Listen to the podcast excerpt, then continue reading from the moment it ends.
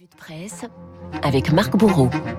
Bonjour Marc. Ah, bonjour Renaud, bonjour à tous. Il y a la une, tout le monde en campagne. Hein. ils sont près de 300 000 sur la ligne de départ. Ils distribuent des tracts depuis plusieurs semaines et le verdict des urnes est attendu demain. Je veux bien sûr parler de l'élection des parents d'élèves. Le Parisien, ce matin en page 11, nous plonge dans les coulisses d'une élection presque comme les autres. C'est notre présidentielle à nous, s'amuse une candidate dans le Finistère. Vous avez d'abord les nouveaux prétendants et puis ceux qui s'apprêtent à rempiler, comme Jonathan, 41 ans. Cette année, ce père de deux enfants a pris une grande décision. On sera sans étiquette indépendant des grandes associations, une liste libre. Oui, raconte Jonathan, l'enrobage a son importance en politique. Pas de place à l'improvisation, car la bataille est parfois rude, nous dit le Parisien. Avec la liste adverse, on est d'accord sur 90% des sujets, admet Baptiste, un autre parent d'élève. Alors on cherche à se démarquer, on use de ficelles un peu grosses, distribution de café ou de gel hydroalcoolique, des sourires un peu forcés.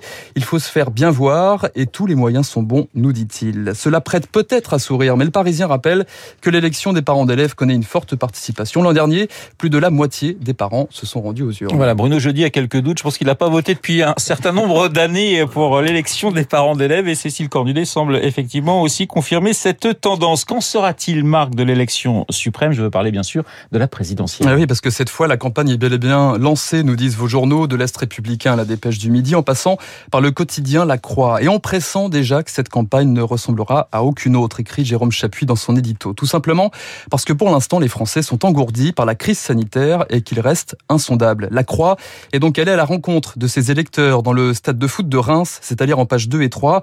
Il y a Jacques qui votera à gauche par tradition familiale, Fabrice, tenté par Marine Le Pen, même si le débat de l'entre-deux tours en 2017 lui a fait peur. Enfin, il y a Philippe qui espère qu'Éric Zemmour va se présenter au moins pour créer un déclic. Euh, pas sûr pour autant qu'il glisse un bulletin Zemmour dans l'isoloir. Justement, vos journaux comptent les forces en présence ce matin. La gauche, elle craint la marginalisation, nous dit le Figaro. Les écologistes, ils se maintiennent, ajoutent les échos. L'opinion de son côté voit plus loin et si 2022 préparait déjà 2027. C'est en tout cas le plan de bataille d'Edouard Philippe. Mûrir ne peut attendre, titre astucieusement le quotidien. Alors un titre de James Bond. Oh bah oui, ça ressemble furieusement. L'ancien Premier ministre lance son parti ce week-end, ça grince des dents au parti présidentiel et ça donne la chair de poule chez les Républicains. Si la gauche a été victime du hold-up d'Emmanuel Macron, la droite, cette fois, pourrait bien faire les frais d'une irruption d'Edouard Philippe, nous dit Nicolas Bétou. Une nouvelle défaite en avril prochain sonnera comme le moment Philippe qui devient méthodiquement le recours à droite.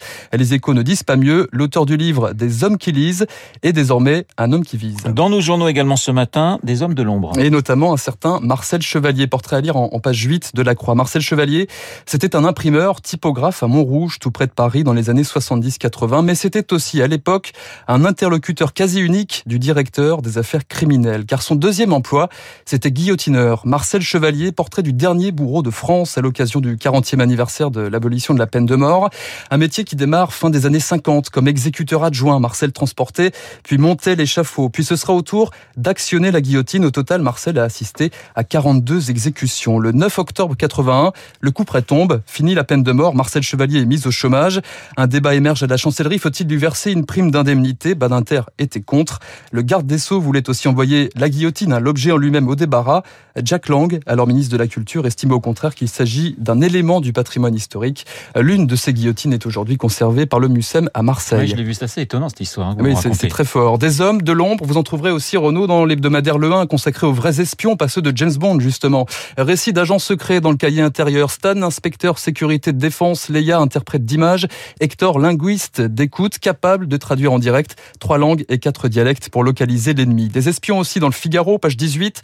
Long article sur les 80 ans du serment de bonne encontre. Un pacte entre les fines fleurs de l'espionnage français pendant la Deuxième Guerre mondiale, euh, celui de lutter clandestinement contre l'Allemagne nazie jusqu'à la libération de la France. Conversation codée, piratage des câbles téléphoniques Paris-Berlin. On est là dans les prémices de la résistance. L'article est passionnant. Enfin, lui naviguait entre l'ombre et la lumière. Oui, des caméras au bureau de rédaction. Étienne Moujotte, journaliste et patron de presse, notamment de Radio Classique, elle nous a quitté hier à l'âge de 81 ans. Et vos journaux saluent un professionnel hors pair ce matin. Le Parisien retient un chef d'équipe et un flair légendaire Chef d'équipe notamment à TF1 et son duo avec Patrick Lelay.